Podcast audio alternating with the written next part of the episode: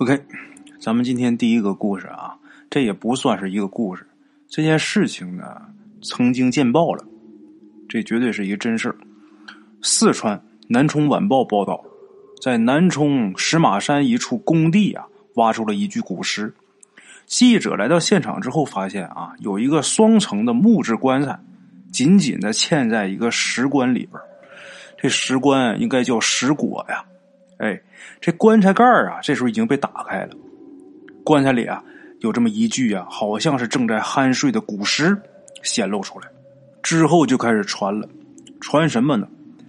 这具古尸啊，僵而不腐，全身呐被布重复这么缠绕着，被布缠着。这个懂的人一看就知道，这尸体是经过赶尸之后才下葬的，因为呀。他身上缠的这个布，这个布啊，在赶尸里边叫裹浆布。相传呢，赶尸的术士在赶尸的时候啊，这尸体啊都会套上这个锁浆套，也叫尸布啊，或者叫尸衣。这具古尸这个面部啊，上有一层薄薄的皮肤，这个眼睛深凹，这个鼻梁啊稍微凸起来点牙齿还有耳朵都保存的非常完好。在清理的过程中，这工作人员从棺材里边还找出了一面直径能有五公分左右的一个小铜镜。这一下啊，在发现古尸这个地方附近的这些个村民们呐，都觉得毛骨悚然呐。这古尸全身啊，还被涂上一层糯米，而且这个头上还贴着一张黄色的符纸。大伙儿想想。糯米、道符、果浆布，这些东西都跟中国这个僵尸有关系啊。当时这些村民们呢，人心惶惶啊。这具古尸啊，可能有考古和科研价值，但是呢，经过有关专家勘察以后啊，却立刻派人烧了这具古尸。这样的处理方式啊，当时引起了考古界和中科院的不满。有不少专家就斥责这种破坏文物的行为。这一下啊，把这个尸体烧完之后啊，这民众啊，有好多人都认为这估计是怕这僵尸作乱，因此啊，必须得立刻把它处理掉。这则新闻发出来之后啊，有一个网友就说呀：“倒不是说真的有僵尸啊，但是这个事儿确实有独特之处。尸体这额头啊，贴着黄符。”用特殊的这个方式和材料捆扎着，这个棺椁采用了大量的糯米和石灰封浆，埋葬数百年它不坏呀。这个事儿真的是挺稀奇的，因为啊，即使是直接把这个人啊，你给他埋在这个水泥当中，这个尸体它也会由于自身携带的这个细菌很快的腐烂，最后啊，只能是。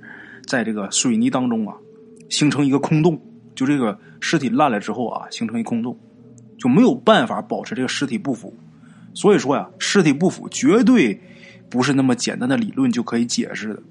那么说，这具尸体保存这么完好，为什么要直接把它烧了，而不是说拿去给他研究啊，或者怎么样？这个做法就很令大众不解。大伙都这么传，南充市文管所负责人呐。就出来辟谣了，就说啊，这是一具男性古尸，这具尸体为什么能保存这么完好啊？专家说呀，经取样分析，这个石棺的材质啊，不是石头，就是外边那层石椁呀，它不是石头，这是由这石灰跟糯米浆啊混合而成的，因此啊，这古尸才能保存至今不腐。这个时候有文物专家说呀，为什么说把它给烧了呢？是因为呀，从发掘出来这个物品来看呢，这古尸生前呢，也就是一普通人家，并没有什么珍贵的文物和陪葬品。这古尸呢，存放的这个技术啊，也很普通，所以说价值不大，才把这古尸给火化的。虽然说官方都是这么说、这么解释的啊，但是这个传闻呢，一直没有断。还有一则传闻是说呀，发现这古尸之后啊。当地这个文物局的人呐，都赶到现场了。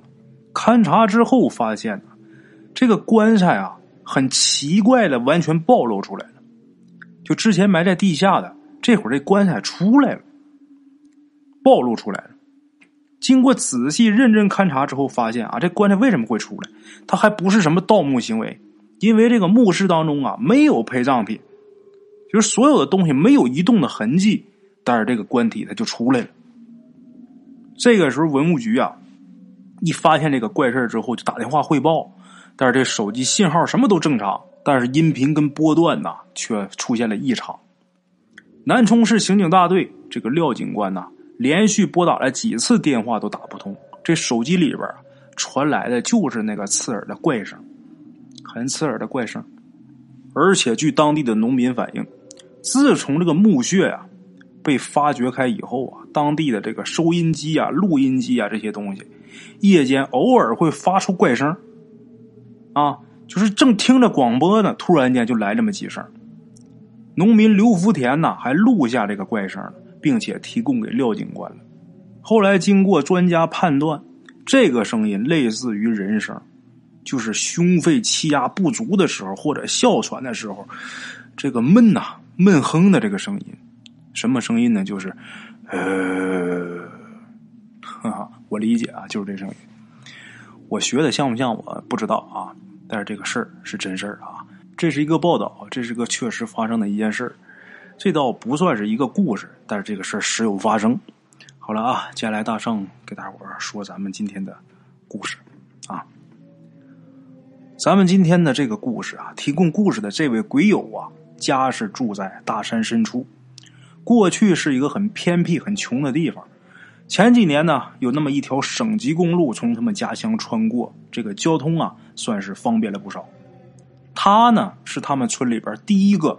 考出来的大学生，在县城扎下根，可是混来混去混了十多年，还是一个要权没权、要钱没钱的这么一个小科长。但就是这个小破科长啊，还有人活动啊，准备把他给拿下。其实啊，他当不当这个臭科长，对他来说并不重要。但是如果平白无故的让人给撸了，心里边咽不下这口气呀。就因为这个。他在工作当中是谨小慎微，唯恐啊有一点疏忽啊就让别人钻空子了。这么些年来啊，鬼友说他这工作倒是不累，可是心累呀。就因为这样，他回家的次数是越来越少。虽然他住的这个县城离他们家呀也就二百多里地，过去呢二百多里地啊，呃坐班车得走个多半天现在啊这个道通了之后，交通方便了。打个出租车或者骑摩托车，两个小时就到家。他前段时间呢，听说他老爸身体状况不好，其实他早就应该回家看看了，可是等来等去呀，却没等出功夫来。最近呢，轻松了一点，他准备回家一趟，可是老天呢，又没给他机会，阴雨连绵，一连下了十多天的雨呀。那天呢，下午五点，他弟弟给他打电话。他弟弟在电话里边就说呀：“哥呀，老爸这身体啊时好时坏的，有时候啊糊涂，有时候啊明白，一时明白一时糊涂的。今天下午啊，老爸说啥呀，就让我给你打电话。他说他想你了，让你赶紧回来。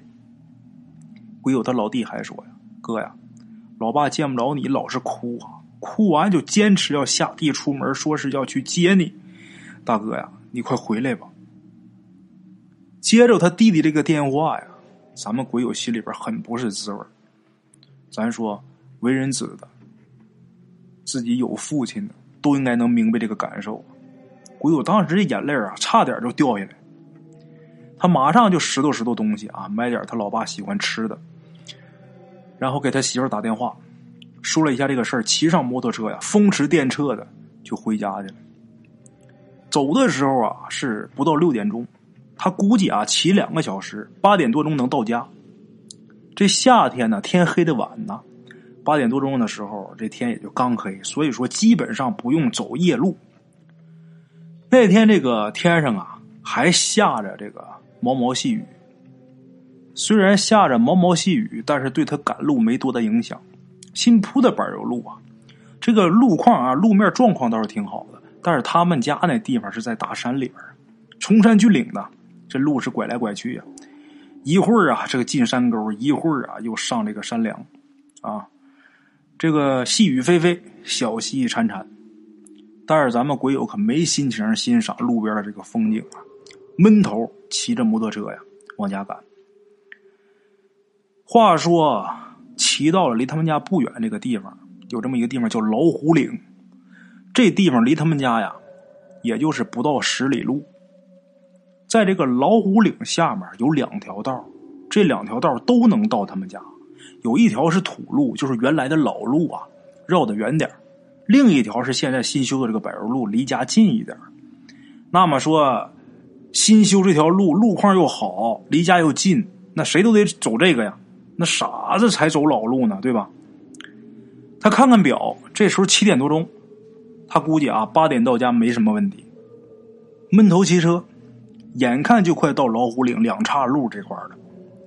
他就远远的就看见有这么一个人站在这个路口，因为下着细雨嘛，他看的不太清楚。等到了跟前仔细一看呐，不是别人呐，谁呀？他日思夜想自己老爹呀！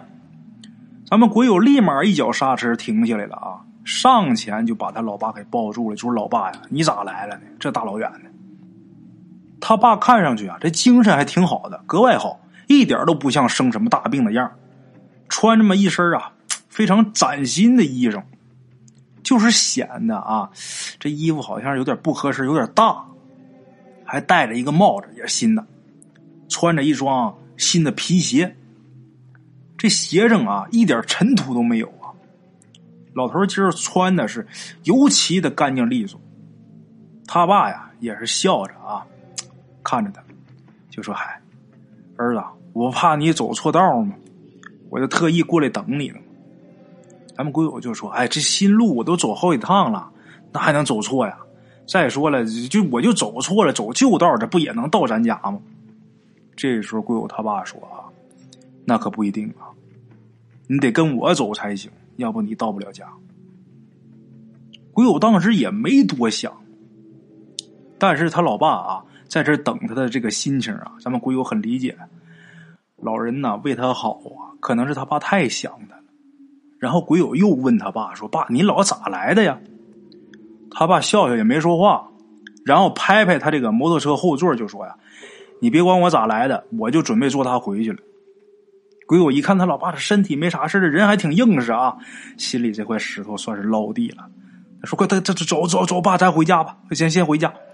爸，你坐好啊。”他怕他老爸呀坐不惯这摩托车。就是爸，你那个搂着点我腰，要不这是一会儿开快了，你老在害怕。他爸也没搭话，就把手伸过来，就把他的腰给搂住了。当时咱们鬼友感觉他爸搂的挺紧啊，他就开这摩托车慢慢的就上了这个柏油路了。这不两岔路，一条老路，一条柏油路吗？刚上这柏油路，他爸就说：“走以前那条道，别走新路。”鬼友就说：“那这新道好走啊，旧道不好走啊，咱走新的呗。”这时候他爸就来气了，就说：“我说走哪儿就走哪儿，你听我的。”他为了不惹他老爸生气啊，人们常说孝顺嘛，什么是叫孝顺呢？你得顺着他呀。为了不惹他爸生气啊，就说：“那行行行行，我听我听您的啊，我听我老爸的呗，咱走老道。”其实啊，这新路老路啊，也差不了几里地。他就又把这车呀，又拐上那条土道了。刚走不到一里地，他就听见这个柏油路那边啊，轰隆隆、轰隆隆，就一阵巨响，就好像是闷雷似的，还持续挺长时间。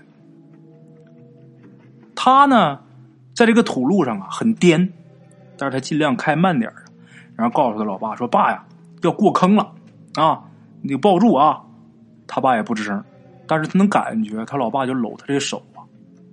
又紧了。很快呢，爷俩到家了。离家不远的时候啊，鬼友就看见他们家院子里边，这时候啊，就是很亮，明晃晃的这个灯啊。鬼友就问他爸说：“爸，咱家怎么了？这是干嘛呀？这是？”他爸没搭话，他本能的回头一看就傻眼了。这车后座是空空如也呀，啥也没有啊。他心想：完了，我怎么把我老爸给带丢了呀？他骑摩托带着他爸，啥时候丢的呀？我怎么一点不知道啊？他刚想调转车头回去找他老爸，心里边还挺着急呢。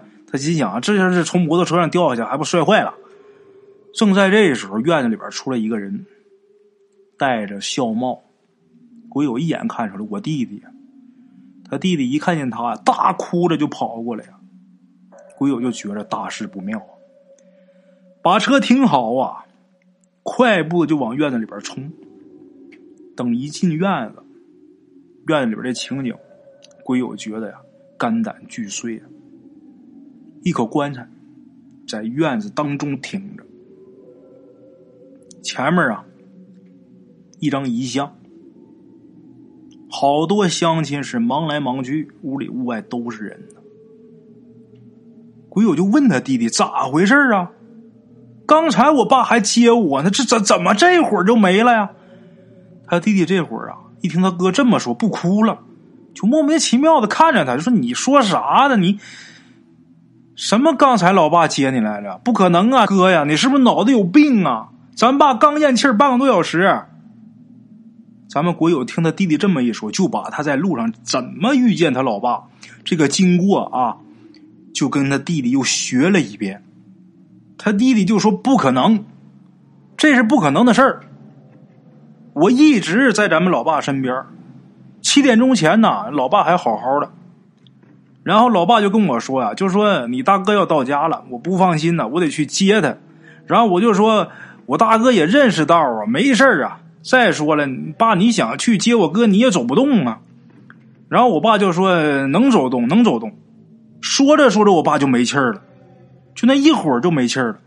然后我就马上给你打电话，你电话也打不通，我估计那会儿你在路上呢，山里边没信号啊，手机没信号。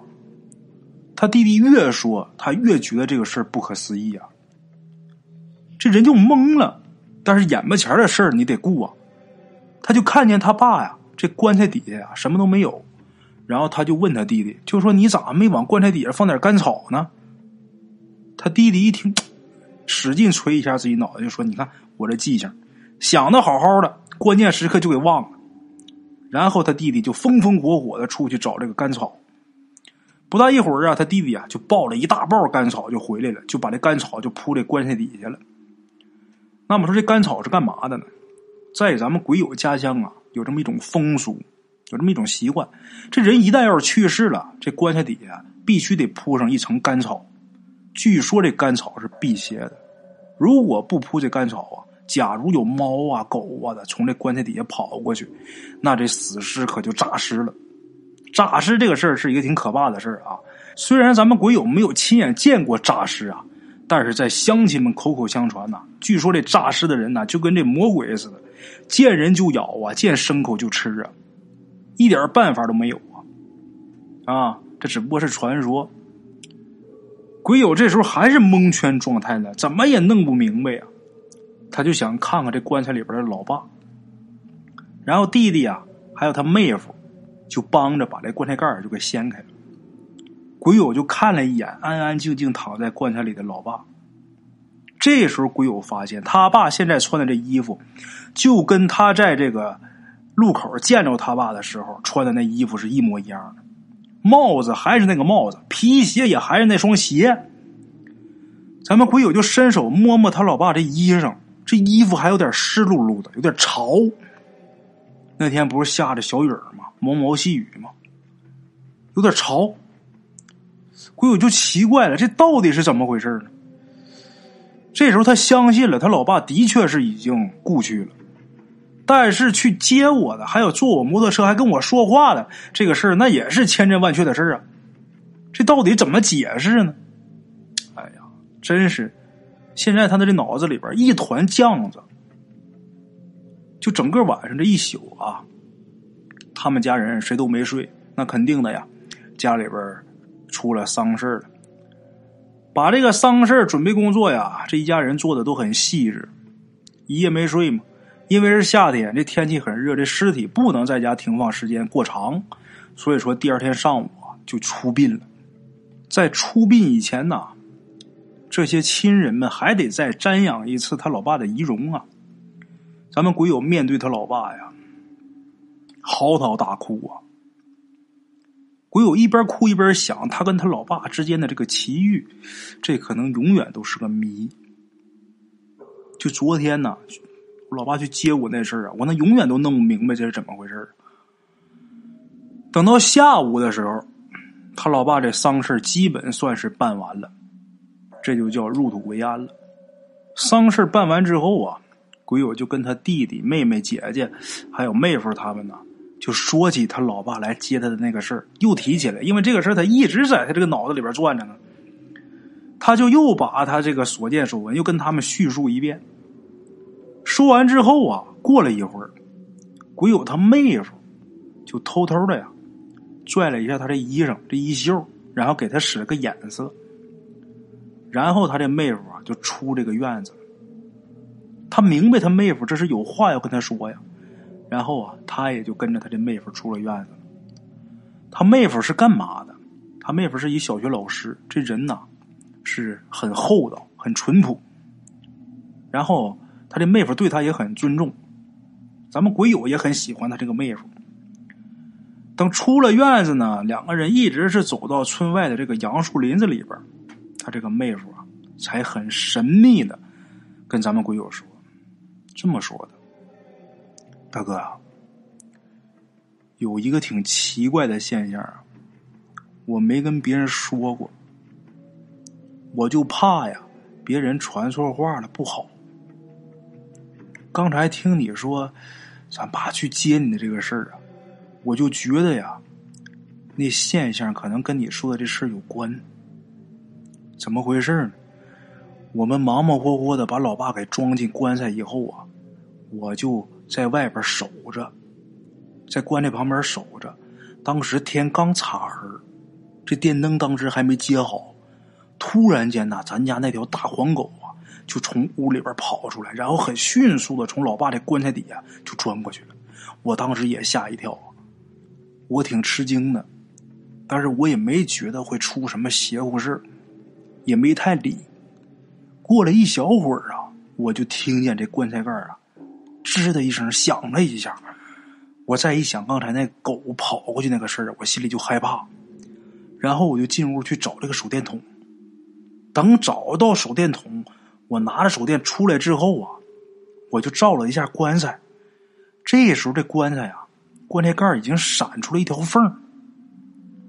我顺着这棺材盖这缝往里边照啊，棺材里边啥都没有。我当时觉得这个事儿不好，这不就是诈尸了吗？可是我想喊，我又不敢喊呐，我不敢喊，我怕这个事儿传出去不好啊，我也没敢跟任何人说。咱们鬼友就问他妹夫啊，就说你真看清这棺材里边，咱老爸这遗体真没在里边吗？他妹夫就说没错，我看的真真的呀，那棺材缝啊，两寸多宽呐。后来呀，我就躲远了，我不知道这什么情况，我不敢在外边站着了。可是不知道什么时候啊，等二哥呀把这个电灯接上以后啊，这棺材盖啊又合上了。我就认为这个事儿啊有点奇怪，有点离奇，从哪个角度我没法解释啊。真奇怪这个事儿，你说哥呀，这个事儿跟老爸去接你，他能不能有什么联系呢？说到这儿，咱们鬼友没说话，心里边也犯嘀咕啊。这个事真奇怪呀！你说，如果咱老爸真诈尸了，出去接我去了，那他这尸体又怎么回到棺材里边去？琢磨不明白呀，怎么想也琢磨不明白。还有，就是咱老爸为什么非得要去接我呢？啊，这个问题在下午五点钟的时候。他算是明白了，怎么回事呢？昨天夜里，离他家能有十多里地，这个老虎岭，整个山体滑坡，这一座山的山头滑下来了，把老虎岭一条大约六里长的大山沟全给填满了。据说啊，县交通局这工程师看了，看了这现场之后，这工程师说，想要恢复通车，大概得三个月吧。这还得说是用现代化的修路机械，否则的话，你一年也别想通车呀。到这会儿，咱们鬼友算是清楚了，他老爸不管是灵魂出窍也好，还是诈尸也好，那是想让咱们鬼友啊避开这场灾难。他从这个新路往旧路上拐，刚开了没一会儿，就听见很巨大的轰隆声。这正是那山体滑坡那时候发出来的这个声音。假如他从老虎岭的这个新道走的话，那一座山的这个山顶都下来了，那不埋他埋谁呀？一合计到这儿啊，咱们鬼友啊，赶紧是啊。跑到他老爸这个坟前呢，恭恭敬敬的磕了三个响头啊！再一回想，昨天他骑摩托车带着他老爸，他老爸搂他搂的那么紧，估计是他老爸舍不得他呀。这时候，咱们鬼友在他老爸坟前呢，泣不成声啊！好了啊，这个故事是说完了。前两天父亲节嘛，这个故事啊送给大家，希望那些平时跟自己父亲啊。牛头瘪棒、混不吝的这些个坏小子们，没事啊，多回家看看自己老爹。有的时候父子的这个感情啊，他不像母子。你看儿子跟自己娘还能撒个娇啊，可能是还能说出一句“妈妈我爱你”，但是你跟你自己父亲啊，很难说出这句话。虽然没有这个话在，但是父子的这份感情，父亲对你的这份爱，真的应了那句话，叫“父爱如山”呐。我是没爸了，没爹了。说白了啊，现在啊，就是哪怕说真希望啊，就是我爸就哪每天打我，我都乐意啊。所以说，各位老铁们呢，还有父亲的呀，大伙儿啊，一定要好好珍惜，好好孝顺孝顺他。就哪怕说每天多陪陪他，别等了没了父亲的时候啊，自己在这流眼泪啊，没有什么意义啊。好了，各位老铁们，咱们今天故事先到这儿。